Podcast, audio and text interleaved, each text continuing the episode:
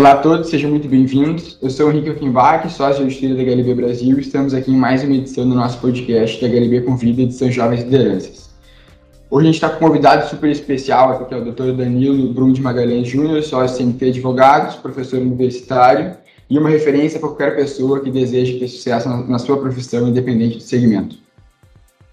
Apenas uma breve introdução, o Dr. Danilo ele é graduado em Direito pela Universidade do Vale do Rio dos Sinos, que é o Unicinos, mestre pela mesma universidade em Direito da Empresa e de Negócios, é professor do Instituto Brasileiro de Gestão de Negócios da Universidade Presbiteriana Mackenzie, é membro do Comitê de Arbitragem do Instituto de Direito e Economia do Rio Grande do Sul, do Instituto, de, do Instituto Brasileiro de Estudos de Concorrência, Consumo e Comércio Internacional, Internacional da Comissão Especial de Arbitragem da Ordem dos Advogados do Brasil, é sócio do CMT Advogados, que o Carvalho Machado Tim. E se eu fosse continuar introduzindo o doutor Danilo aqui, eu levaria pelo menos todo o nosso tempo que a gente tem reservado para o nosso podcast. Danilo, seja muito bem-vindo ao nosso podcast. Muito obrigado por aceitar o nosso convite. Tenho a convicção que, que tu vai agregar muito com o teu conhecimento e, e com a tua inspiração. E, por favor, a palavra está contigo. Henrique, muito obrigado pelas palavras, pela, pela introdução. Na verdade, a honra e o prazer é, é meu de estar aqui uh, entre amigos e poder compartilhar aí a, essa manhã um assunto que, que é tão importante. Espero que, que, que a gente consiga aí trocar uh, ideias que ajudem a, na reflexão aí do direcionamento de, de, de jovens de carreira. É um assunto que, inclusive, a gente conversou há pouco tempo sobre o tema. Uh, e, enfim, fico à total disposição e o prazer é todo meu. Bom, até pegando esse gancho aí, nós, nós conversamos na, faz umas duas semanas, até na época do, do convite para o podcast aqui, né? E eu quero começar principalmente com o assunto que a gente estava falando na, naquele, naquele call que a gente fez, que seria assim, ó, na, na, tua opinião, quem é que é o principal culpado de ter tantos jovens talentos perdidos na relação da sua vida profissional? As universidades que possuem a grade curricular ultrapassada e que não preparam o estudante uh, para o seu dia a dia de trabalho, ou a própria pessoa que deveria buscar conhecimento em plataformas alternativas? Perfeito, Henrique. Uh, acho que essa, essa é a pergunta do, do, do século aí, né? Acho que uh, eu também saí há pouco tempo, assim, dos, dos bancos acadêmicos. Na verdade, não saí, não, vivo até hoje, talvez agora do, um pouco do lado de cá. Mas uh, é a pergunta do século, assim. sinceramente, desde que eu estudava na graduação, ou talvez até um pouco antes, acho que no ensino médio, a gente já tem uma percepção que uh, os bancos acadêmicos, assim, a, a, educação, ela caminha talvez um pouco uh, uma via um pouco diferente do que a realidade exige, assim, seja em termos de mercado ou de vida. Acho que tem uma preocupação muito grande por parte assim do, do, do sistema padrão de ensino, do, do sistema educacional, de, de, de ensinar uh, conceitos e teorias que, que, enfim, são importantes, sem dúvida nenhuma, e que explicam, explicavam, explicavam muitos fenômenos do passado, mas que por si só não são suficientes para preparar a gente para os problemas da, da nossa vida na atualidade. Né? Acho que, claro, é, é muito difícil uh, a escola e a faculdade terem esse papel de prever o futuro e preparar para o futuro, mas fato é que hoje ela está extremamente desconectada uh, da realidade. Né? Ela não consegue nem trazer, uh, às vezes, soluções para problemas da realidade. A gente não está nem falando em se preparar para o futuro, é se preparar para a realidade. Então, eu tenho uma percepção, assim, isso aqui, não estou falando, claro, no tom científico, mas um pouco de, de percepção, assim, de, de realidade, uh, que a gente não sai preparado do ensino médio para enfrentar uh, os nossas, uh, nem mesmo a decisão do que eu vou fazer em termos de carreira, em termos de, de vida no futuro, do que, que eu quero, dos problemas que eu vou enfrentar ali na frente. Uh, muitas vezes a gente escolhe a, a, profissão movido por algum interesse que uh, obscuro, né? Às vezes um pouco enviesado, seja pelos pais, seja por uma falta de perspectiva, né? Às vezes a gente vive numa bolha ali familiar ou da escola e a gente acaba sendo movido a escolher uma opção no vestibular, sei lá, uh, movido ali pela, pela aquela realidade que a gente está sem ter nenhuma noção uh, de outras carreiras, de outras perspectivas que eu poderia ter.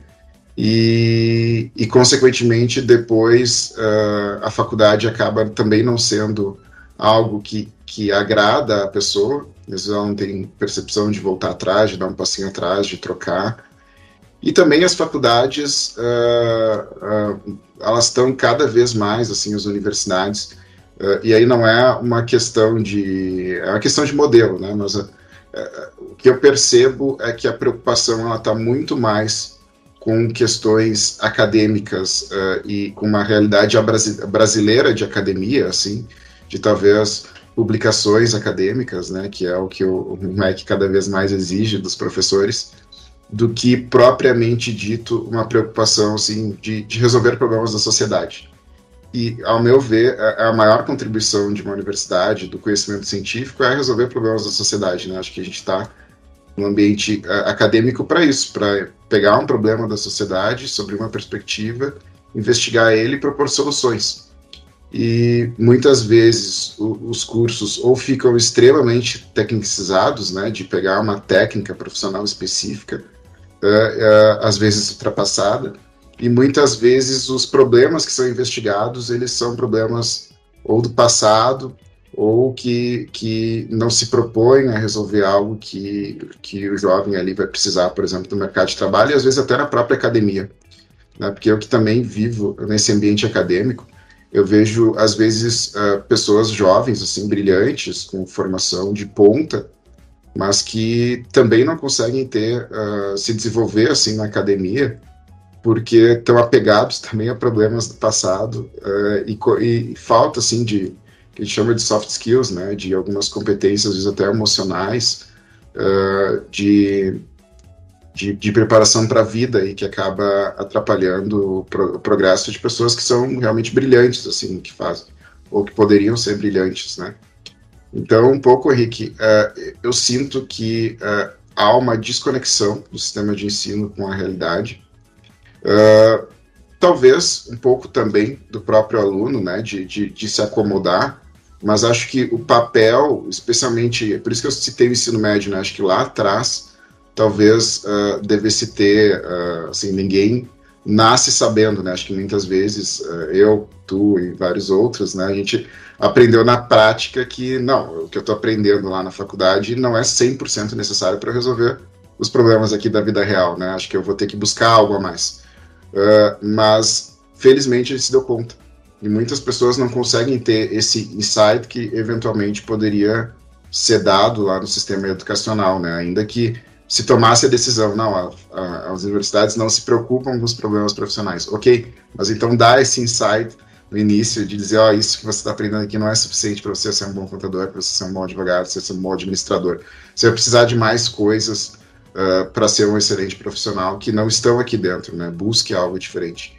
E às vezes uh, não é isso que é ensinado, né? Acho que muito pelo contrário, às vezes a gente até ouve de alguns profissionais assim da educação que não, tudo que você precisa saber está aqui, né? Se, se preocupe com isso e você vai ser um bom profissional. Tire notas boas e você vai ser um bom profissional e na verdade isso não é não é uh, o suficiente cada vez mais tem se mostrado totalmente insuficiente né? não é isso mesmo até o, o link que, que você colocou ali que é assim, no ensino médio né? no colégio onde a pessoa está ali tem o professor se preocupando com as suas dificuldades uh, teoricamente quando tu passa para tua graduação é, tu está entrando na tua vida adulta então assim ó teus problemas passam a ser teus e tu tem que aprender a resolvê-los sozinhos né? Eh, a questão dos, dos professores mais teóricos que práticos, uh, teriam, de repente, um, uma, uma, possibilidade até para atualizar as, os problemas que são resolvidos nos, no, durante as aulas, durante os cursos, que seria, de repente, parcerias com empresas de, de cada segmento, como até o, o CMT tem com, com, universidades no Rio Grande do Sul, São Paulo. Eu acho que falta essa atualização, de repente, uma parceria entre universidades e empresas, para poder trazer pessoas para conversarem. Acho que isso é uma coisa que que, que fomenta a vontade das pessoas em estar na universidade, em aprenderem mais, até porque ali elas vão estar com um profissional, talvez, que, que vive no dia a dia o problema que está sendo resolvido.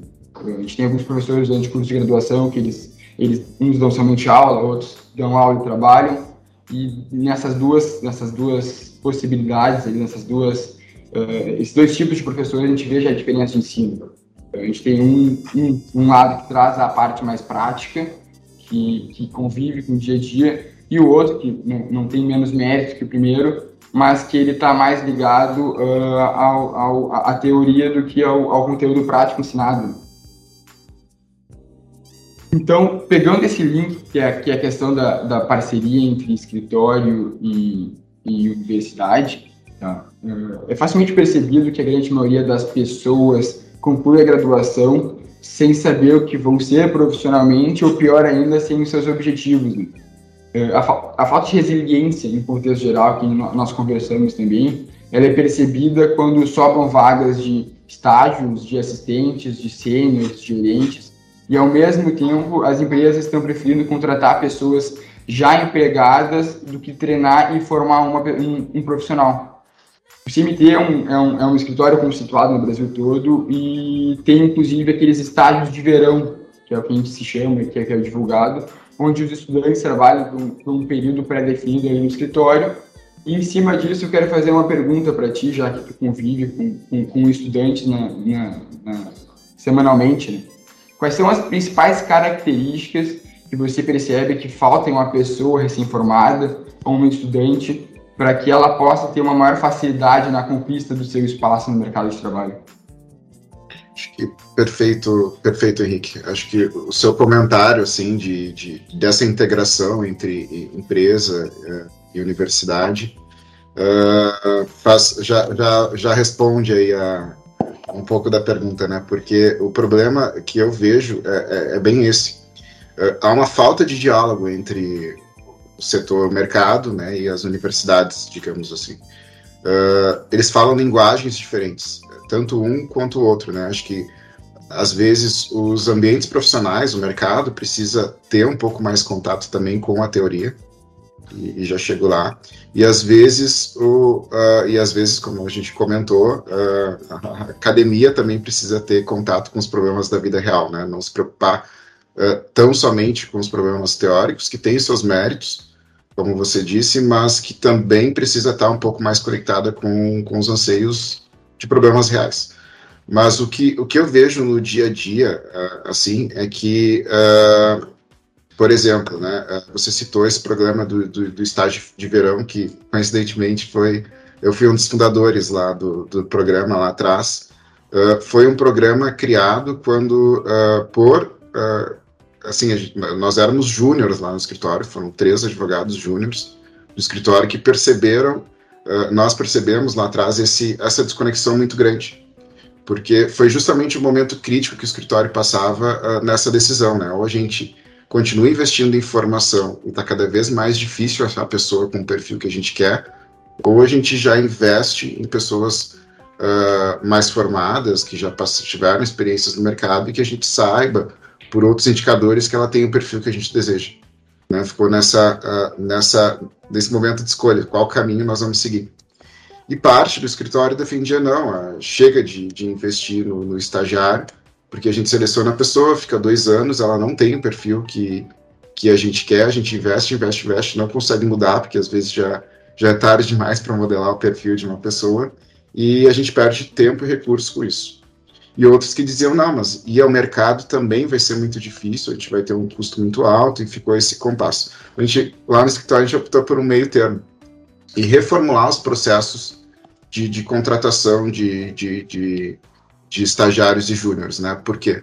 Porque a gente sentia, uh, e já entrando na tua resposta aqui, que o, Uh, assim, eu não sou formado há tanto tempo, uh, assim como você, de, de graduação, mas já é uma outra geração totalmente diferente. Uh, e essa geração que vem, uh, ela tem um problema muito claro de talvez falta de um autoconhecimento, de muitas vezes não saber uh, o fim dela, né? Pra, o que, que ela quer, o que, que ela propõe, o que, que motiva ela, o que, que não motiva ela, de se conhecer. então a pessoa toma decisões muitas vezes movidas por alguns vieses, algumas preconcepções que ela tem, que não estão alinhadas com os interesses pessoais dela. Né? Então, sei lá, eu quero ganhar mais dinheiro, então eu escolhi ir para advocacia empresarial porque eu ouvi falar que dá bastante dinheiro, porque pai do fulano é advogado na área empresarial e ganha dinheiro, eu quero ganhar dinheiro. Não, eu quero ser juiz, quero ser promotor porque dá dinheiro, e não porque a, a profissão é XYZ, porque está alinhada com o que eu penso, ou porque eu tenho características que se alinham a esses profissionais. Uh, a pessoa escolhe por outros motivos que não, uh, de fato, uh, o que ela conhece dela e o que ela acha que pode agregar, que ela pode agregar, que tenha características parecidas. E as pessoas se enganam. E, e ainda assim elas são muito, elas não são resilientes, né, no sentido de frente à primeira dificuldade que elas têm, elas tendem a fugir porque aquilo não está alinhado com o que de fato ela acredita, com o que ela de fato ela pensa. Talvez ela não tenha essa uh, auto uh, consciência, não, autoconhecimento de saber que é isso que está uh, impedindo ela de avançar, de progredir na carreira. Então a primeira dificuldade que vem, a pessoa não está alinhada com aquilo, ela, a tendência dela é fugir, né? Por que, que eu vou passar por esse aperto se lá no final do dia, mas eu não quero ser igual fulano? Eu tô aqui porque quero ganhar dinheiro e tá, aí o meu colega que fez outra coisa está ganhando outro dinheiro. A pessoa vai lá e muda de carreira, faz um, um, uma troca 365 graus, que às vezes é até difícil explicar. Nossa, porque você investiu um ano do seu tempo aqui, agora você fez outra coisa totalmente diferente. Uh, e a pessoa não consegue nem explicar o porquê que ela está fazendo isso, porque ela não tem claro para ela uh, uh, uma questão de autoconhecimento, né? De saber o que, que ela quer, o que, que se propõe, não tem problema as pessoas mudarem, as pessoas mudam as suas concepções. Mas até isso é autoconhecimento, né? De saber, não, eu pensava que eu queria isso, mas eu me dei conta que na verdade é isso que eu quero, ou está mais alinhado comigo fazer tal coisa. As pessoas não conseguem uh, enxergar isso. Então a gente pensou, por exemplo, nesse programa de estágio de férias, uh, para, um, claro, a gente conhecer uh, as pessoas que estavam. Uma oportunidade assim, a pessoa passa um período curto de tempo ali, a gente conhece uh, esse novo perfil de profissional, a gente tenta entender ele um pouco, e ele também nos entende. Né? Olha, a gente funciona assim, faz sentido para você, né? Uh, até para ajudar no direcionamento. Se a gente olhar os números do, desse programa lá do, do, escritório, assim, a gente tinha um grau de 80% de efetivação de pessoas. Uh, depois, mesmo pessoas que moravam longe, porque o estágio de férias tinha isso, pessoas que eram de outros estados, de outro, do interior do Rio Grande do Sul, a gente tem excelentes faculdades de direito no interior, né? Elas vinham até Porto Alegre, janeiro, fevereiro, faziam estágio, uh, depois se formavam e voltavam, né? Então a gente tem um grau bem alto de, de efetivação de pessoas uh, dentro do escritório via esse programa e pessoas que, se fossem por um processo seletivo uh, normal, de ficar regular ali, talvez não ficassem, porque quando entraram não eram 100%, uh, não teriam passado pelo processo seletivo, né? Porque não estavam 100% alinhados com aquilo que a gente buscava. Mas como era estágio de férias, a gente se permitia, não, vamos conhecer melhor essa pessoa, vamos deixar ela nos conhecer melhor e ver se para ela faz sentido. E depois, passando esse tempo, conversavam as mesmas linguagens e se, e se entendiam, né? Ou pelo menos enxergavam o lugar que ela podia agregar melhor, ou ela enxergava o lugar que ela podia a, agregar mais à empresa, né? Então, uh, essa desconexão entre academia e, e prática, assim, Henrique, passa muito pelo autoconhecimento. E, e, o autoconhecimento, ele, a falta do autoconhecimento, ele leva a uma, uma menor resiliência, né? Porque frente a um problema, uh, as pessoas tendem a, a, fugir dele por não se autoconhecer, se não saber onde querem chegar e aquilo passa a não fazer sentido para ela. Não, é isso mesmo, concordo, concordo 100%. Até eu já ia te mandar uma pergunta que tu, tu, tu respondeu antes de eu fazer, né? Que seria se, se o, descompasso entre a realidade da vida profissional e a grade curricular seria um, um, um motivador para a falta de resiliência, até falta de objetivo das pessoas, né?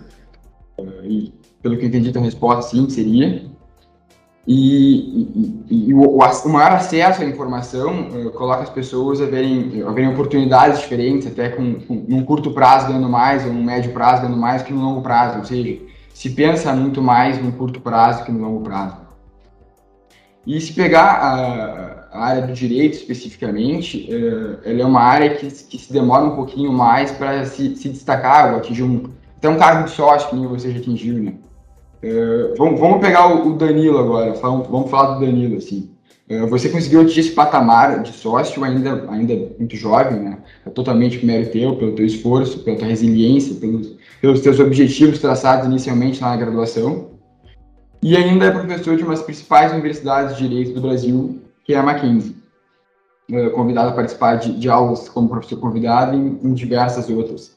Como é que foi a, a jornada do Danilo desde o estágio lá na Defensoria Pública do Estado do Rio Grande do Sul até o ingresso no quadro de sócios de um dos principais escritórios de advocacia do Brasil, se não o principal? Que, qual é, como, é, como é que tu vê a tua caminhada? O que, que tu vê que mudou no comportamento, uh, no, no, no, no, amadurecimento, no dia a dia? Como é que era o Danilo lá? Como é que é o Danilo hoje? Como é que o Danilo se transformou nesse tempo?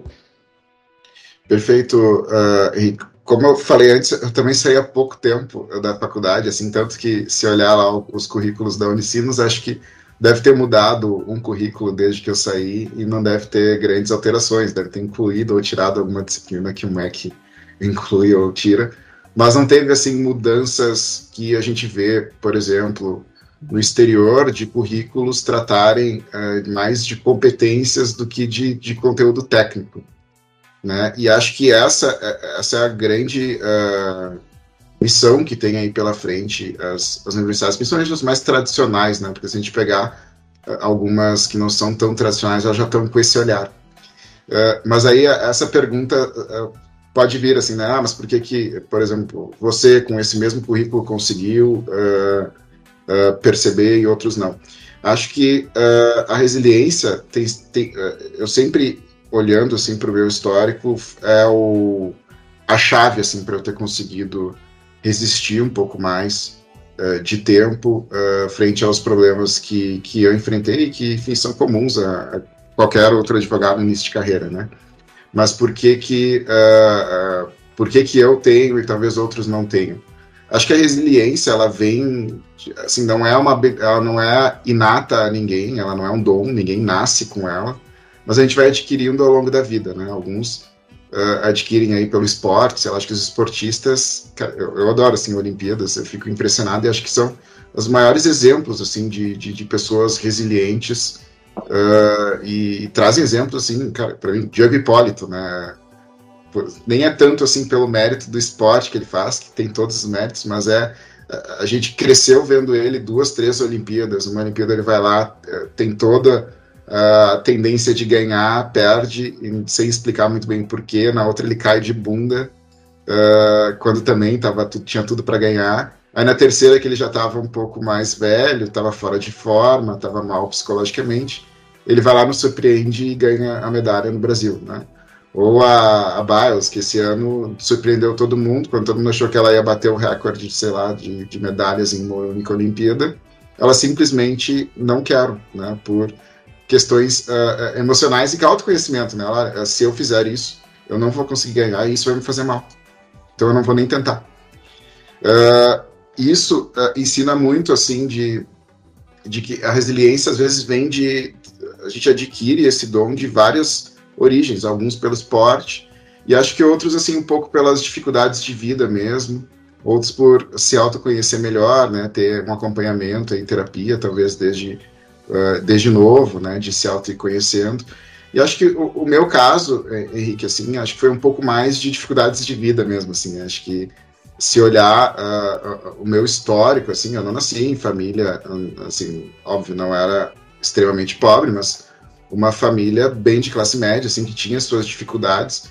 E acho que desde o início uh, eu aprendi via meus pais, assim, de que, cara, a vida não é nada fácil, acho que vai apanhar muito. Nós estamos aqui para te dar uma base, mas assim, é tudo por ti mesmo. Uh, vai lá, apanha, bota a cara, e é isso aí. Acho que quando a gente se expõe um pouco mais, a gente adquire uh, um pouco mais de, uh, de, de força para frente a alguma dificuldade não desistir fácil, sabe? Acho que, que isso, ao longo da minha formação, da minha vida, assim, foi um pouco uh, mais duro no início, e isso me criou uma casca um pouco mais dura para não uh, reagir mal frente a problemas. Então, por exemplo, né, acho que uh, a, a, questão do auto, se autoconhecer, eu sofri muito disso assim também. Eu não me conhecia, eu não sabia o que eu queria, eu entrei no direito meio que por acaso, né? Todos esses problemas que eu elenquei lá no início, eu tive. A faculdade não me preparava o suficiente. Uh, eu achava que eu queria tal coisa, né? Eu entrei achando que queria ser juiz, e depois eu me dei conta, mas não é isso, porque Uh, o que eu quero uh, não é exatamente isso. Aí depois, não, mas talvez promotor. Ele mas é 8 ou 80. Por que, que ontem o 8 me agradava, agora hoje o 80 está me agradando? Então tem algo que eu não estou enxergando. Foi, foi, uma jornada, assim, até eu, eu, eu descobri o que, que profissionalmente eu queria mesmo, né? E acho que eu realmente me dei conta, assim, Henrique, foi antes de me formar, mas foi quando uh, eu me dei conta que eu não precisava ligar a aspectos objetivos, assim, ah, eu quero com 30 anos estar ganhando tanto. Uh, porque isso uh, é meio que te, assim, pode conseguir essas, essas coisas objetivas em qualquer carreira que tu siga, desde que, claro, tu, tu tenha sucesso nela, né? Então, eu consegui traçar, assim, na minha cabeça, e eu tive, claro, que eu agradeço, assim, foram pessoas excepcionais que eu tive na minha vida, assim, desde a faculdade, pessoas que até são comuns, que tu conhece, meus professores, que são, assim, uh, segundos, terceiros pais para mim, que, que desde o início uh, me ajudaram, assim, a enxergar algumas coisas, e uma pessoa específica que me ajudou, assim, a traçar uh, coisas que parecia muito, para mim, lá atrás, superficiais, mas dentro do escritório a gente tinha um programa de mentoria. Uma pessoa mais experiente se sentou comigo, uma sócia do escritório, e disse: Não, nós vamos desenhar um plano de carreira. Isso uns meses antes de me formar. Eu, Como assim, plano de carreira? Como é que eu vou saber o que, que eu vou querer daqui 10 anos, o que eu vou querer daqui 5 anos? E a gente ficou um mês com encontros periódicos, assim, duas vezes por semana, para eu conseguir desenhar o tal plano de carreira, porque não era tão simples. No primeiro encontro eu cheguei, não, aí tracei várias coisas para ela. Aí no segundo ela veio e me riscou todas isso aqui é muito objetivo, isso aqui não diz nada, isso aqui foi riscando. Uh, durante um mês a gente construiu um plano de carreira que hoje olhando assim agora já seis anos depois eu sigo aquele plano de carreira uh, ainda que implicitamente, claro, tive que fazer umas mudanças nele porque a vida também muda, né? Mas eu sigo o grosso daquele plano uh, até hoje. E acho que esse anjo assim que, que, que eu tive lá naquela época de, olha, desenha um plano e assim, Daniel, nós vamos ficar um mês desenhando esse plano vai guardar ele, uh, vai memorizar ele, vai guardar num lugar, e toda vez que tu tiver dúvida, troca de emprego ou não troca, pega teu plano e vê se vai chegar lá, vai te ajudar a chegar lá ou não. Uh, e é esse plano. Não fica mudando o plano. Se tu mudares, uh, pode te perder. E acho que isso me ajudou muito, porque o início da carreira do jeito é muito difícil. Acho que, nem você falou, acho que tanto por ter muitas opções, tipo, você pode ir desde Assim, como o direito não exige especialização, como faz a medicina, por exemplo, você pode ir desde o advogado penal lá, ao trabalhista, ao desportivo, ao internacional, ao cara dos direitos humanos, e várias carreiras também. Então tem muitas tentações. Né? Por exemplo, da minha turma assim, de 100 formandos, acho que eu tenho três colegas que fazem o mesmo que eu hoje. Cada um está num caminho diferente, alguns com uh, vários no mesmo estágio, assim, dentro da sua carreira, ganhando mais ou menos a mesma coisa, uh, mas cada um numa carreira diferente. E isso, às vezes, pode, para quem é um pouco imediatista, como os mais jovens, assim, distorcer um, um pouco da realidade, né? Porque eu olho para o meu lado e, ah, meu colega resolveu ser, fazer concurso, ele está trabalhando bem pouco e ganhando um monte, e eu aqui me ferrando e ganhando pouco. Né? E às vezes pode, uh, uh, é o imediatismo, é olhar no curto prazo, de fazer a tomada de decisão, não, então eu não quero mais ser advogado e você concurseiro. Né? E você não tem o dom para isso. Então, acho que na, na, na minha jornada, assim, uh, o que me fez um diferencial foi, acho que eu adquiri um pouco de capacidade, assim, de, de, de resiliência com a vida mesmo. E depois uh, ter metas claras, assim, me, me, conhecer o suficiente a saber onde eu quero chegar, o que que é importante para mim, o que que não é importante para mim. Uh, acho que foi o essencial. E a partir daí, aí depois, uh, tu acha que não tem receita de bolo, né? mas a gente acha que fazendo isso está tudo resolvido. Aí que vem o problema, né? Porque a vida vai ano após ano, decisão após decisão, e decisão às vezes do dia a dia, né? Te colocando é, em dúvida se aquela decisão, aquele teu plano está certo, se é isso que tem que seguir ou não. E desde decisões básicas, né? Por exemplo, fazer uma pós-graduação ou fazer um mestrado. É, às vezes as pessoas vêm discutirem essas coisas comigo e eu sempre digo, cara, mas traça um plano, assim, onde tu quer chegar. São coisas bem diferentes, viu? O que, que se é um ou se é outro. Uh, e lá atrás, para mim, eu não tive tanta dificuldade de tomar essa decisão, por exemplo, porque eu sabia onde eu queria chegar, né? Um dos meus planos, ah, eu quero em cinco anos estar tá dando aula. Como é que eu vou dar aula sem estar no mestrado? Para eu estar no mestrado, vai durar uns dois, três anos. Então eu tenho que entrar logo. Se eu deixar para fazer uma pós, vai dar dois anos, aí mestrado, eu não vou entrar nos cinco anos. Então eu teria que jogar nos 10, 7 anos, né? É isso mesmo? Não, jogou nos 5. Se eu já joguei nos 5, como que eu faço para chegar até lá? Eu tenho que entrar logo no mestrado, né? Não tem como eu chegar onde eu quero sem passar pelo, pelo ônus, né? Pela parte difícil, pela, pelo, pelo trabalho.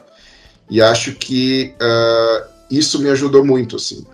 Isso passa, por exemplo, uh, o ano passado, né, Henrique, já que gente, você está falando do, Mackenzie, a minha vida mudou 365 graus de novembro de 2020 para uh, junho de 2021. É um outro Danilo, né? Eu estava numa posição muito confortável em Porto Alegre, no escritório em Porto Alegre, uma posição muito boa.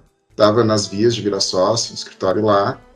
Eu estava dando aula numa instituição, estava super contente assim com o meu momento de carreira, feliz profissionalmente, financeiramente.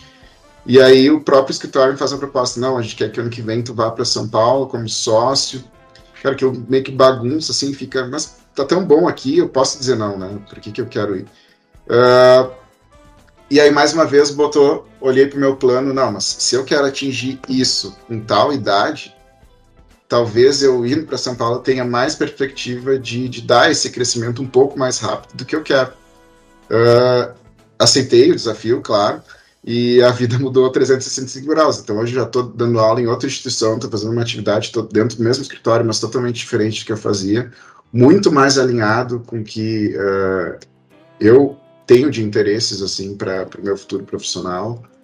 Uh, então acho que isso também faz parte de resiliência, né? De, no sentido de você se expor um pouco mais ao risco porque eu poderia ter tomado a decisão lá e ela ser totalmente equivocada, ou pelo menos eh, eu errar. Mas eu me dei ao luxo de, ah, vou tentar e se der errado eu volto atrás. Né? E às vezes uh, o medo de errar nos impede também de tomar algumas decisões. Uh, e isso também passa pela, pela, pela, capacidade de resiliência, né? Como que você se porta frente a um problema. Não, tu, tu, tu matou a pau aqui agora na, na Eu até, na medida que tu falando ali, fui anotando aqui algumas palavras só para pegar alguns ganchos, assim. E pela questão dos esportes ali, principalmente, né? Eu sou fã de esportes, adoro a Olimpíada, sou fã de futebol, né? Gosto bastante de assistir basquete. Claro, basquete lá de NBA, que tem um esporte mais bonito, né? Mas é melhor jogar. E até nessa questão, assim, ó, não sei se foi o Kobe Bryant ou o LeBron James que falou numa entrevista, assim, ó, é, quem vê os meus 9 mil acertos de sexta não viu 180 mil, 180 mil bolas que eu errei, né?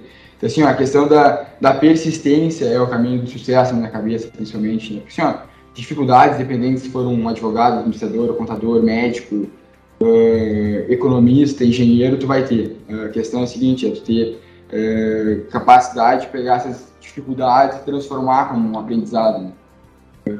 eu sou, sou, sou fã de esporte, como eu falei agora, eu, sou, eu gosto muito de ver boxe nas Olimpíadas. Eu, como eu gosto muito de ver boxe, eu, eu costumava viajar para ver UFC com meu pai, enfim. Então, assim, eu virei um fã do filme Rock Balboa, né? E o Rock Balboa, ele, ele tem um momento do filme que ele fala do filho dele ali, que o filho dele tá colocando a culpa do insucesso dele no sucesso do pai. Então, assim, ó, é, tem, uma frase até que eu não lembrava de cabeça, quando você estava falando, me permiti pesquisar aqui para citar ela, que ela, ela, ela, na minha cabeça, pelo menos no meu entendimento, ela vale para todas as situações, uh, tanto da vida pessoal quanto da profissional, né? Uh, então ele fala assim, abre aspas, uh, ninguém vai bater tão forte como a vida, mas a questão não é o quão forte você consegue bater, é o quão forte você consegue apanhar, continuar e seguir em frente. É o quanto você consegue aguentar e continuar aprendendo, independente da posição que você esteja. Então, assim, essa, essa, essa frase, ela me marcou durante os filmes do Rock Balboa, e eu vi esse filme a primeira vez, eu era muito pequeno, então assim, ó, isso faz pelo menos uns 10 anos que essa frase está na minha cabeça, né?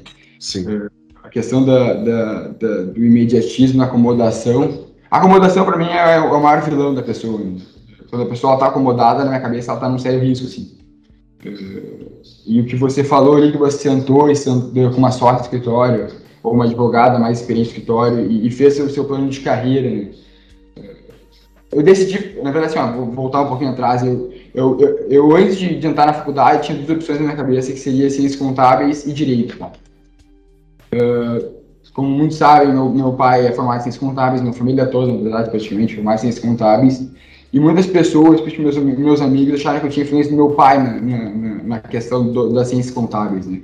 E de forma alguma, na verdade. Né? No momento que eu falei que, que eu falei que eu ia fazer ciências, que eu, que eu ia fazer ciências contábeis, que eu passei no vestibular, ele me deu parabéns, claro, e a palavra que ele falou foi: o problema é teu. Assim, ele sabe como é que é, que é, como é, que é a dinâmica.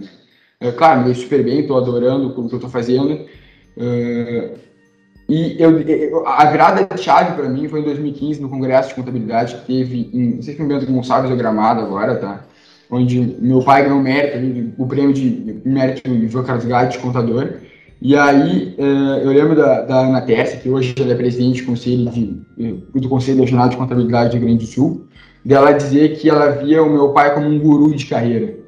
Ou seja, daquela época, eu tinha 16 anos na época quando decidi, eu ouvi isso, e aquilo me martelou, sabe? Guru de carreira, guru de carreira, guru de carreira, guru de carreira. Aí teve um momento que eu estava lá na, na, na, na, faculdade, na graduação do NUIT, e eu não sei porquê, mas aquilo começou a mexer na minha cabeça. Bah, preciso de um guru de carreira. Eu estava entrando na faculdade, já estava trabalhando numa área, mas eu não sabia se essa área eu ia querer continuar ou não. Eu sabia que eu sei que contabilidade tem várias, tem, tem um leque de opções, assim como o direito tem, assim como a administração tem, mas eu não sabia se o que eu estava fazendo era o que eu queria. Então eu pensei, vou atrás de um clube de carreiras. Na faculdade, dentro da universidade, todo, mundo, todo aluno tem um professor que marca mais, a pessoa 1, 2, 3. Impossível todos os professores marcarem. Casualmente, um dos professores que me marcou, ele não dava ciências contábeis, tá? ele dava uma cadeira de direito, que é o nosso, nosso ilustríssimo Manuel. Nosso guru. ele, foi, ele foi uma das pessoas que me marcou muito na faculdade pela, pela vivência da prática que ele trazia. Então eu conversava muito com ele durante o curso. Claro, infelizmente é um curso que foi perdido de contato, é a habilidade de direito da área de contábeis. Infelizmente, os currículos não se conversam, por mais que na vida profissional as duas áreas sejam diretamente ligadas, né? E outros dois professores que marcaram foi a, a, a, a, coordenadora da graduação de Ciências Contábeis, que é a Charline, e depois o professor Rafael Guidotti, que foi quem me orientou no TCC, né? E eu tinha já dentro da faculdade os meus, entre aspas, gurus, só que fora da faculdade eu não tinha eu não tinha essa, essa, essa possibilidade de abertura. Então, assim, eu fui atrás, sabe? Eu comecei a conversar com certas pessoas de maneira informal para ver quem era a pessoa que eu mais conseguia me abrir para conversar sobre os meus objetivos de carreira. Então, assim, ó, hoje eu tenho meu guru, tu uh, teve teu guru, tenho teu guru. E isso acho uma coisa que falta muito para todo mundo. Assim, acho que todo mundo tem que ter uma pessoa de referência, seja dentro do seu escritório ou fora do seu escritório, mas dentro da sua área profissional. Porque ela tem mais experiência que tu para poder te dizer assim, não, Danilo, ou Henrique, uh, o advogado vai fazer isso aqui. Tu, tu, tu, não sei se tu quer ter esse perfil aqui. Não, mas como juiz é isso aqui. Tá, não, Henrique, mas assim, ó, contador é mais para esse lado. Tá, mas eu não sou mais esse lado, sou desse lado. Bom, então, de repente vamos, vamos para essa área, vamos testar. Então, uh, a acomodação, a falta do guru de carreira, eu acho é uma coisa que, que, que, que falta e sobra ao mesmo tempo. A acomodação ela sobra nas pessoas elas ficam confortáveis ali e elas acham que está tudo certo, elas vão ficar naquela posição para sempre. Mas, mas o mercado ele está mudando muito. Então elas não vão ficar naquela posição. Se tu pegar assim, ó, hum, pega desde, desde, desde, o momento, desde o ano que saiu da graduação até hoje, assim, olha tudo que mudou na área do direito. Eu nem sei o que mudou, para ser sincero, diretamente, assim, mas eu sei que mudou muito. Muito. Se pegar na faculdade de ciências contábeis, como exemplo, tá? eu, sei da, eu, eu me graduei mais ou menos um ano, então um pouquinho mais de um ano. E, e de lá para cá, a contabilidade mudou praticamente. Mudou em sentido? Uh, a pandemia foi o principal fator assim, de virada de chave. As pessoas que eram mais resistentes à, à implementação de ferramentas, etc., hoje elas agradecem que, que, que, que elas tiveram essa oportunidade. Então, assim, essa mudança, uh, ela se deu porque as pessoas elas não estavam acomodadas na sua posição. As pessoas estavam buscando mais e mais e mais. A acomodação ela te permite uh, a, a, ignorância ali, na verdade, porque assim, tu, tu, acaba não estudando. Uma pessoa que não estuda, que não se atualiza, ela vira ignorante. Então, assim, a, a educação continuada ali, na verdade, é fundamental para que a pessoa ela não, não, não, fique no mesmo lugar sempre, ela consiga sempre estar tá, tá, tá mantendo um, um, constante aprendizado, uma constante felicidade. E eu acho que são, são os principais pontos que você falou dentro até da, da questão do, do, do imediatismo ali, né? E, e, em cima disso, assim, eu, eu já quero te mandar uma pergunta que está na minha cabeça aqui, que seria sobre a, a, priorização da busca do resultado mais no curto prazo que no longo prazo. Né? Uh, isso, isso é, um, um, é, um, é uma coisa que, infelizmente, é normalizada, não é mais uma exceção. E, e, e, eu quero fazer essa, essa pergunta para ti, assim, de que forma é, essa priorização de resultado é, mais no, no, curto prazo, de repente até essa falta de resiliência que está interligado, de que forma isso afeta o desenvolvimento de uma pessoa que hoje está entrando no mercado de trabalho ou recém entrou no mercado de trabalho? Perfeito. Enquanto tu, tu falavas, concordo com todos os pontos, assim, enquanto tu falavas uh, da, da questão de, de a pessoa ficar acomodada, eu pensava nisso, né, tá? Talvez um problema tão grande quanto, ou, ou, talvez até maior, que talvez seja um problema da nova geração, uh, seja o imediatismo. Né? Acho que não que as outras gerações, as passadas, a nossa a nossa, não, não fossem imediatas, mas o que eu vejo do, do, do, do novo jovem aí, né, da, da nova geração, é, é, um imediatismo muito maior do que nosso. É, acho que, primeiro que, é, talvez assim, até coisas de criação, acho que a, a nossa geração viveu um pouco mais de dificuldades, assim, no sentido de até macroeconômicas, assim, né? O mundo era um pouco diferente, os nossos pais foram educados um pouco diferente e com, com mais escassez. E hoje é, é, tem muito acesso à informação, muito acesso a recursos que na nossa época era um pouco mais difícil, né? Então, é, eu vejo até por, pelo meu irmão, que é alguns anos mais novo, mais novo que eu, criado pela mesma família, mas a, a, a criação é totalmente diferente, né? Mas no sentido assim, a minha era, vai lá, mas o mundo é difícil e te vira. Uh, para o meu irmão já é mais uh, no sentido de, não, vai lá, você pode ser tudo que você quiser. Né? Os pais meio que ensinam nesse sentido. E as pessoas, às vezes os, os, jovens, assim, pelo que eu tenho visto saindo da faculdade, uh, sonham grande uh, e não tem problema sonhar grande, acho que muito pelo contrário. Mas às vezes o, o, o, ele quer dar um passo muito maior do que a perna e o olhar dele está muito preso no, no, no, que ele quer ser lá na frente. Então é o que a gente brinca lá no escritório: o estagiário quer sentar na mesa do, do, do sócio fundador, ganhar o que ele ganha mas sem passar pelo que ele passou. Uh, uh, e talvez um pouco do imediatismo passa por aí, né? A pessoa não tolerar que o início da carreira você vai ganhar menos mesmo. E é assim, que não vão pagar para você que desenvolve uma atividade ainda de iniciante, que está aprendendo, o seu, seu maior ganho aqui é o aprendizado, né? Eu sei que às vezes é duro de, de isso, não, mas eu trabalho porque preciso sustentar, não, entendo, mas você ainda está em processo de aprendizado, você não é um profissional pleno, assim, né? Você não é totalmente independente. E, e a pessoa às vezes não, não aceita uh, isso. E toma decisões pensando muito no curto prazo, e o que a gente brinca ali no direito, às vezes 500 reais faz a pessoa trocar de escritório. Isso dificulta muito uh, o processo de aprendizado dela porque uh, o que que acontece, né? Claro, uh, às vezes a pessoa tem outras que não tá, às vezes ela, não estou dizendo que ela está errada em trocar por ganhar um pouco mais, muito pelo contrário, às vezes cada um sabe da sua necessidade, dos seus interesses e às vezes esses 500 reais uh, de fato é, é, é vital para a pessoa.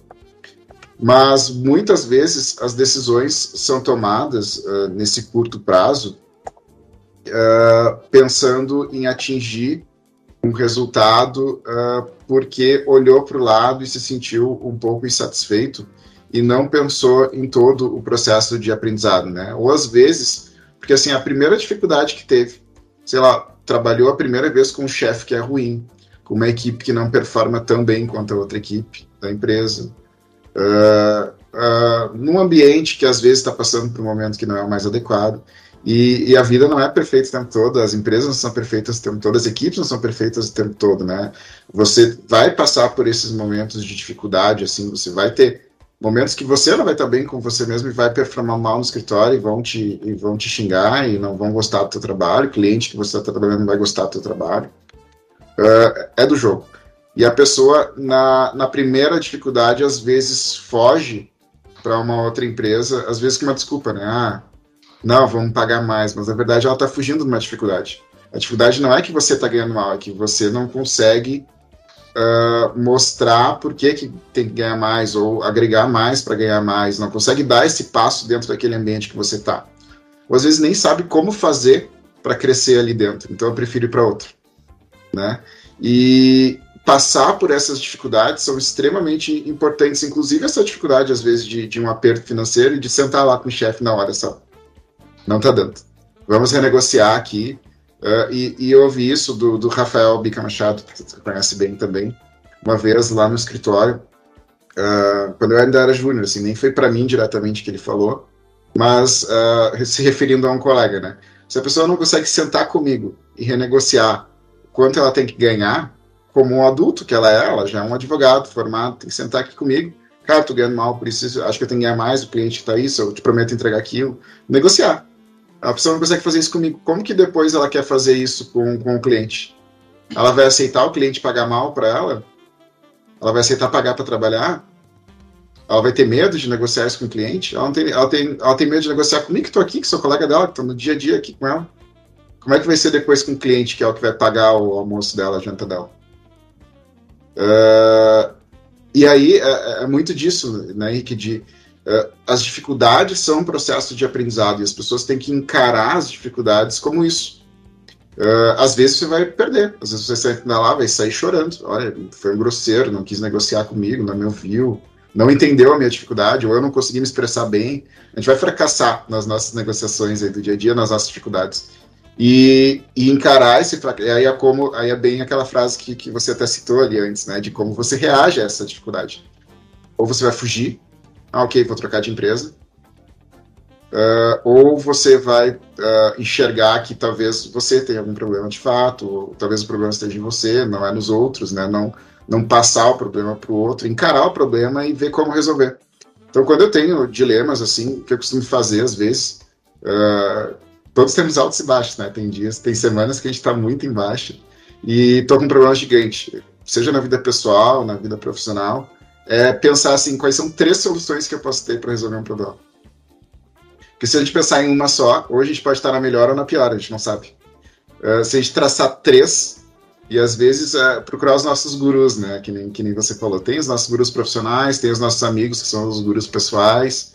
Conversa com eles, não leva ao pé da letra, porque as pessoas também dão opiniões com base na vivência delas, né? Mas reflete sobre aquilo, vê o que, que as outras pessoas uh, uh, pensam sobre aquele problema que você está passando. Uh, ou às vezes até há uma ajuda profissional, né? Eu tenho, eu tenho uma ajuda profissional, assim, que, que também é outro anjo, assim, na minha vida.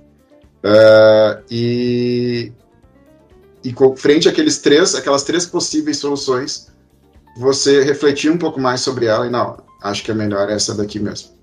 E, e escolher uma das três, né? Acho que, um, te foge do imediatismo, porque te força a pensar um pouco mais. Você não vai dar aquela resposta imediata. Né? Tem um problema, tá aqui a solução. Não, não é assim. Né? Tem, se o problema é grande mesmo, pensa sobre o problema. Traz o problema, tá, como que eu posso resolver? Tem isso, tem isso, tem aquilo. Deixa eu pensar, tá, se for por isso, tem aquilo, se for por aqui, tem aquilo outro, vou abrir mão disso, vou abrir mão daquilo. Que é uma noção do, do custo de oportunidade, né? A gente sempre, para ganhar num, mas perde no outro. Uh, calcular isso, não, a melhor é aqui mesmo. Uh, claro, tem, pessoas que, que conseguem ser um pouco mais analíticas, assim, outros são mais impulsivos, né? Mas acho que a impulsividade é algo a ser controlado, assim, acho que o ambiente profissional cada vez mais, claro, algumas profissões exigem isso, mas boa parte delas, no ambiente mais corporativo, assim, as decisões impulsivas uh, não são mais uh, uh, tão bem adequadas, assim, para a realidade da, das empresas, né? Uh, talvez para um cargo ou outro. E às vezes a pessoa acha que é impulsiva, mas na verdade ela não está sendo impulsiva, né? Que ela já tem tanta experiência que ela já passou por aquele problema antes e já sabe qual é a melhor solução de acordo com o pensamento dela, né? Uh, ela está enviesada achando que está que tá sendo impulsiva.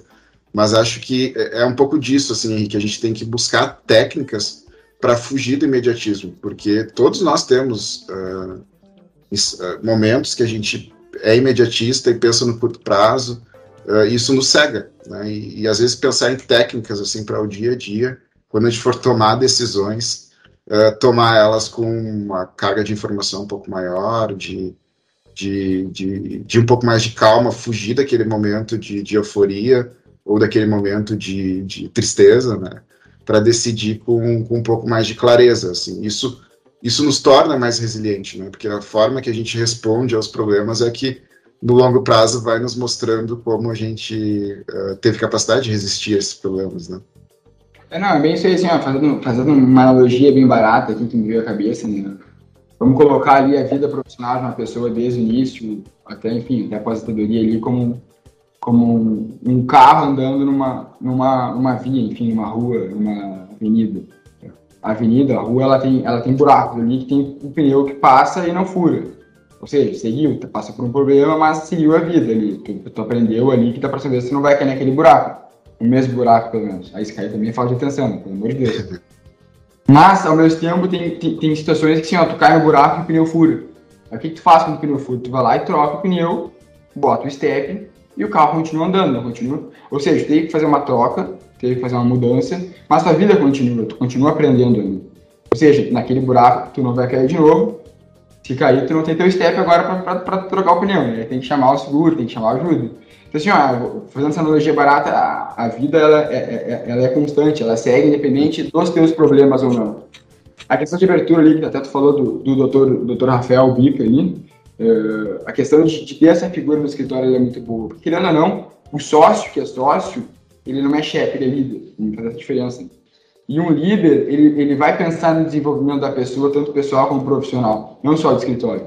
Já teve situações que no escritório, por exemplo, chegou uma proposta boa para o auditor, e o auditor, assim, ó, bom, era aquela pessoa que ia ter sucesso. E ele chegou, compartilhou essas propostas com o sócio, e eles falaram, cara, vai, é, é a oportunidade da tua vida.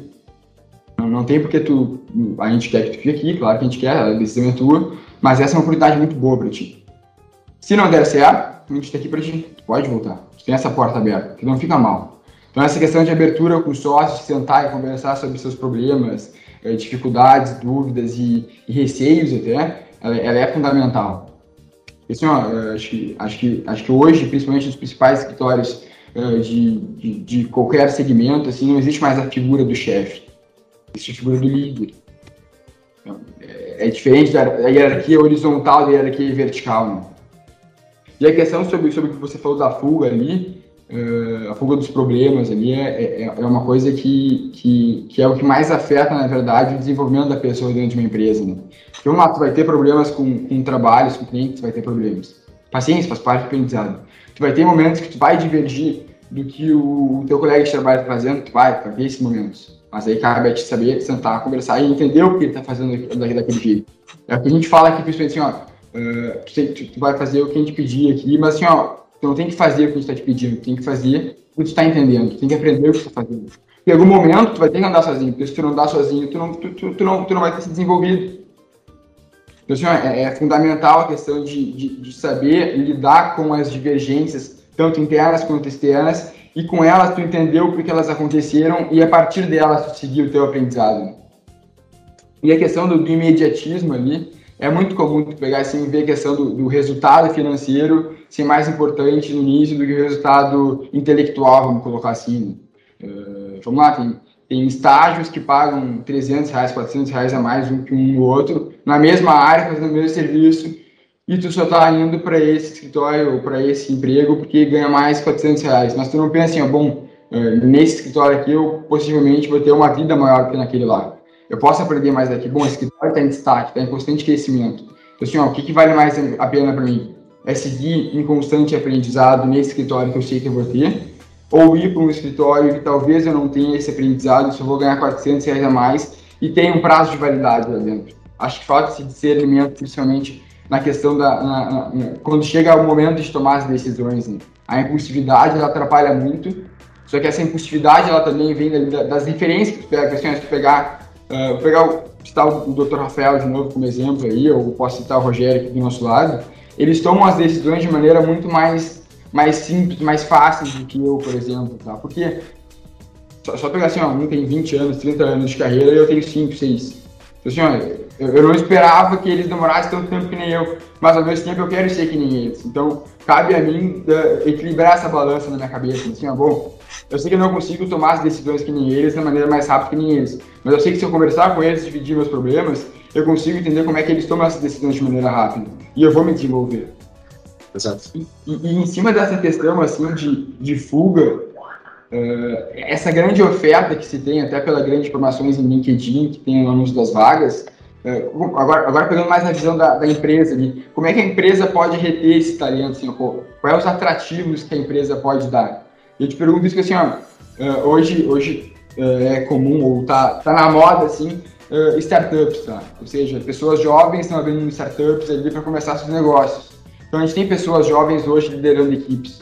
Como é que essas pessoas jovens, como é que as empresas conseguem reter esses talentos, sabendo que tem uma oferta melhor que atua no mercado e tem um número muito grande dessas ofertas? Acho que, acho que perfeito aí, Henrique. Acho que a gente chegou. Enquanto você falava, me chamou a atenção aquela parte do, do, do líder e do chefe, né? E aí já linkou com essa pergunta aqui ao final. Porque é, a, a, até, até agora a gente estava conversando muito sobre problemas da própria pessoa, problemas externos, assim, é, a pessoa, a formação dela, né, a formação dos pais, o esporte, mas sempre ligado à pessoa, como a pessoa toma a decisão. Mas a, a, gente também não pode ignorar o papel que as instituições têm nisso também, é, o mercado aqui, né? É, ok, a academia tem seus problemas, tem seus problemas, mas o mercado também tem os seus problemas, né?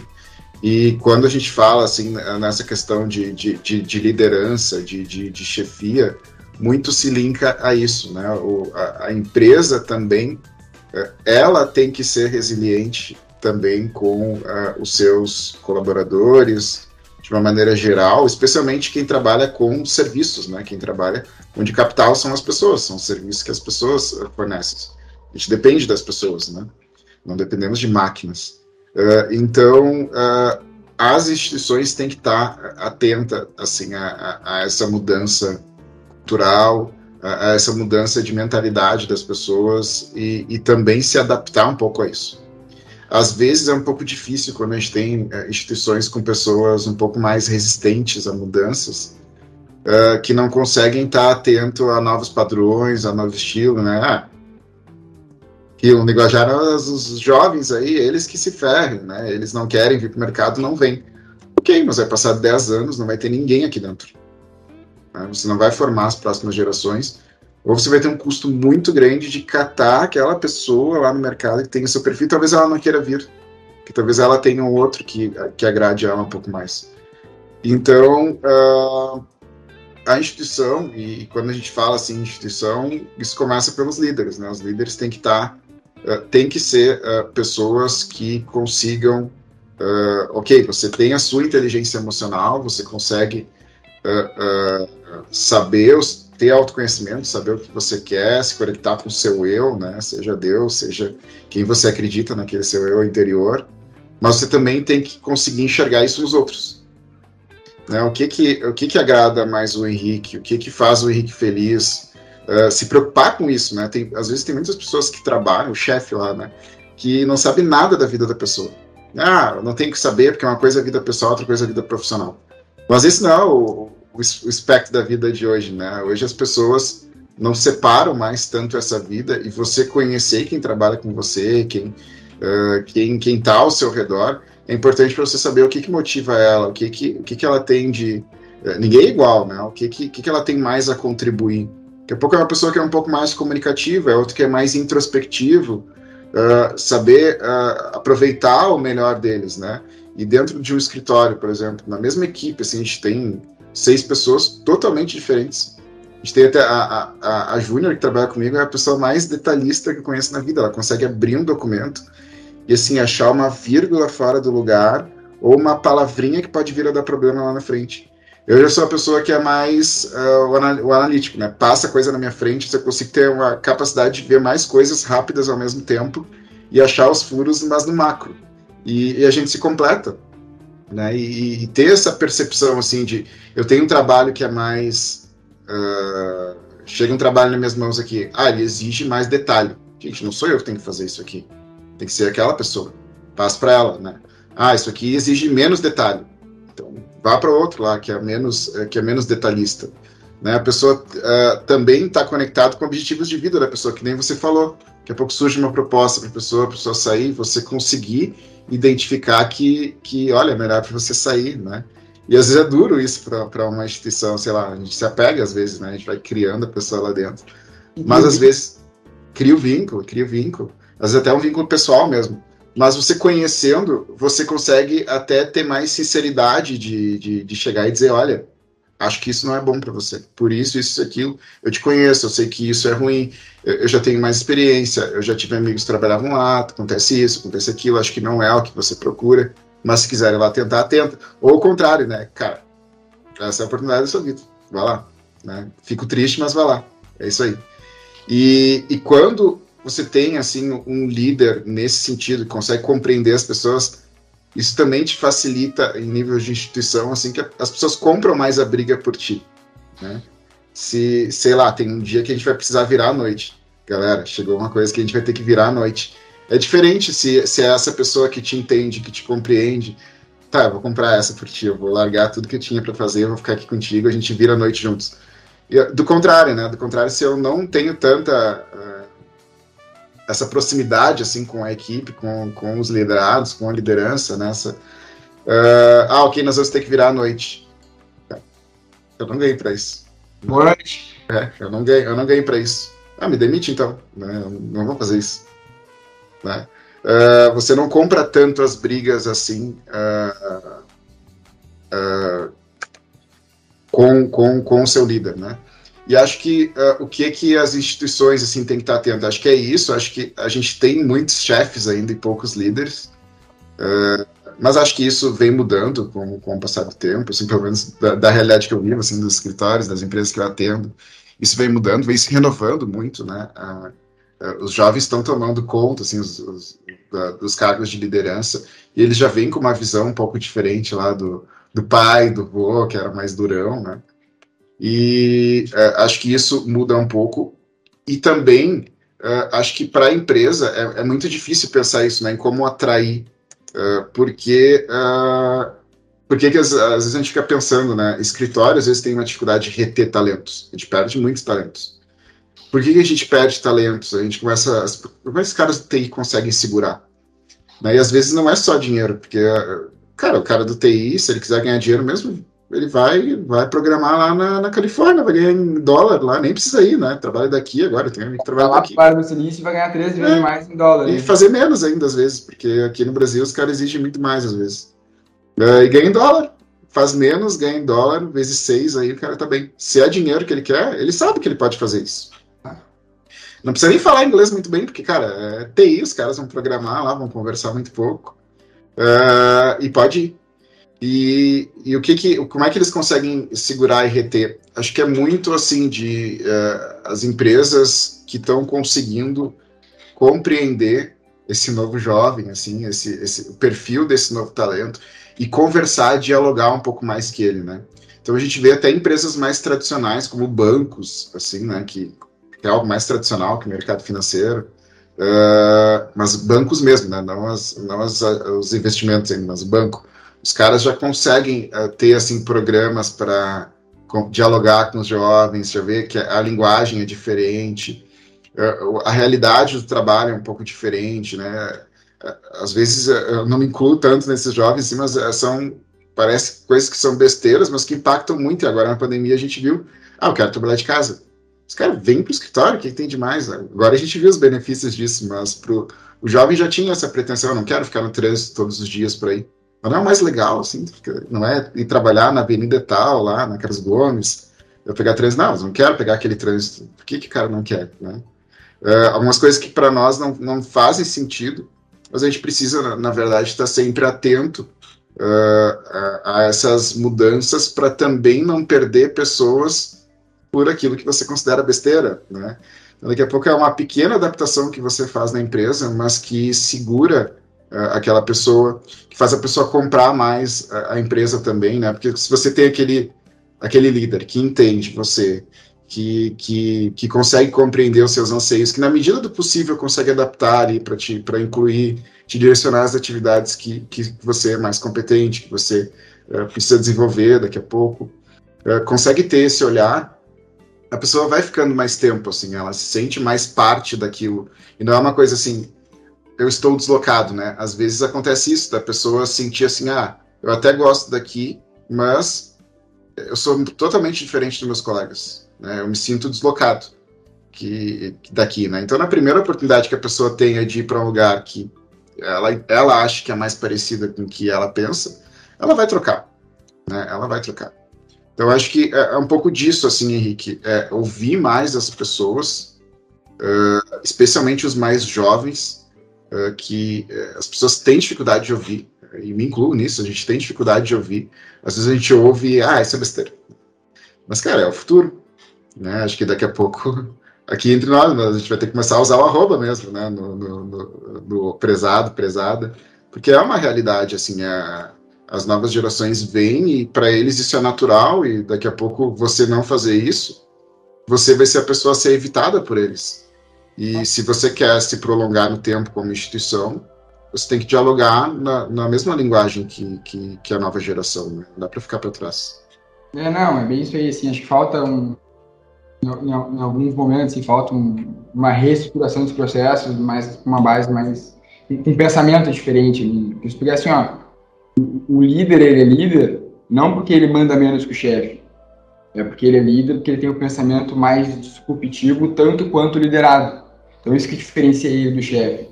É, ele, ele não é aquela pessoa que, que faz uh, o liderado se sentir inferior, e sim para. Assim, ó, uh, sozinho, o liderado chegaria mais rápido, mais longe. Mas em conjunto com o líder, ele chega mais devagar, mas ele chega mais longe. Ele, ele tem uma, uma constância maior, ele tem um, um futuro melhor, ele tem um, um caminho maior a ser trilhado. E se pegar pela questão da empresa, assim, que você estava falando que a empresa tem seus, seus, problemas, tem, claro que tem, todas têm, na verdade, né? não tem nenhuma que não tenha.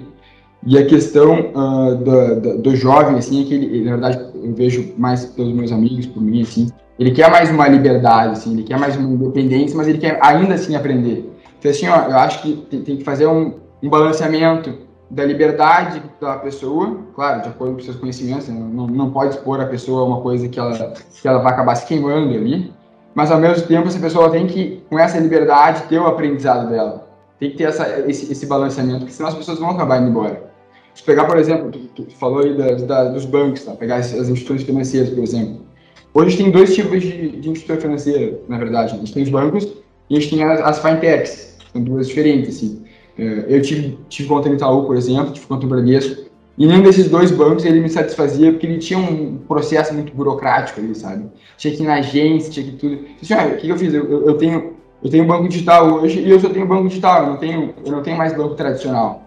Tem gente que pensa que é loucura, para mim é facilidade, porque assim, ó, qualquer problema que eu tenho, eu vou no chat e resolvo. Eu não preciso pegar o telefone, ligar para a agência, falar com a gerente, para de repente eu ter que falar com o TI, para de repente o TI ter que falar com a, a diretora da agência. E isso aí a gente passaram dois, três dias, assim, uma demanda que poderia resolver em 15 minutos.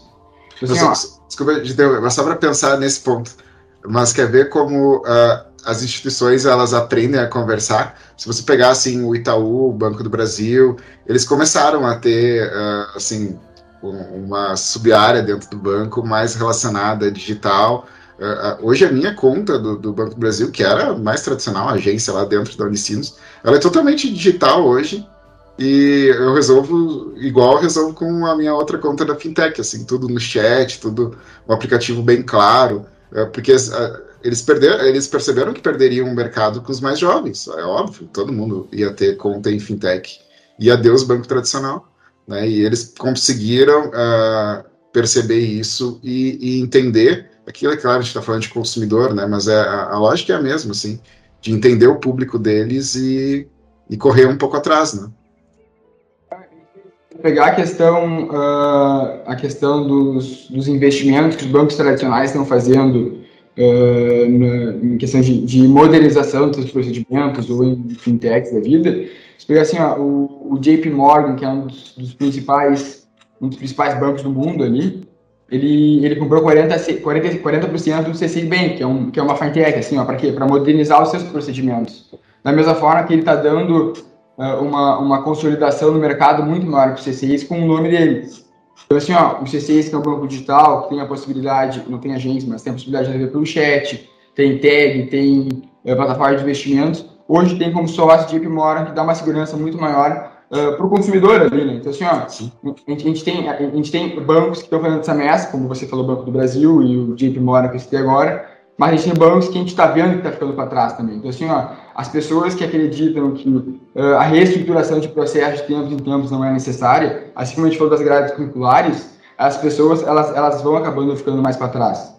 Assim, elas vão tendo mais dificuldade de contar com com times com, com atrativos para trazer pessoas boas e por aí vai. Né?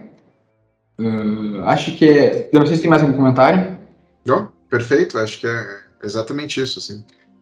Bom, pessoal, infelizmente a gente está caminhando aqui para o fim do nosso podcast, né? Queria agradecer imensamente aqui o meu amigo Danilo, que além de ser uma das principais referências que eu tenho hoje como, como profissional, ele muito acrescentou e contribuiu com, com, com as suas percepções. Né? E em breve a gente vai ter o nosso sexto encontro do BLB com Vida de São Jovens Lideranças. E Danilo, a gente, a gente realmente espera te receber novamente aqui para mais um bate-papo. Tu, tu tá sempre convidado para participar, até da casa. Seja, seja muito bem-vindo sempre. Eu agradeço, Henrique. Foi, foi muito bom bater esse papo aí. Espero que, que, que contribua aí bastante com, com, com o debate. Eu fico à disposição também a quem, quem tiver interesse conversar e já aceitando aí o, o convite para a próxima, inclusive, de preferência pre presencial, né, Henrique?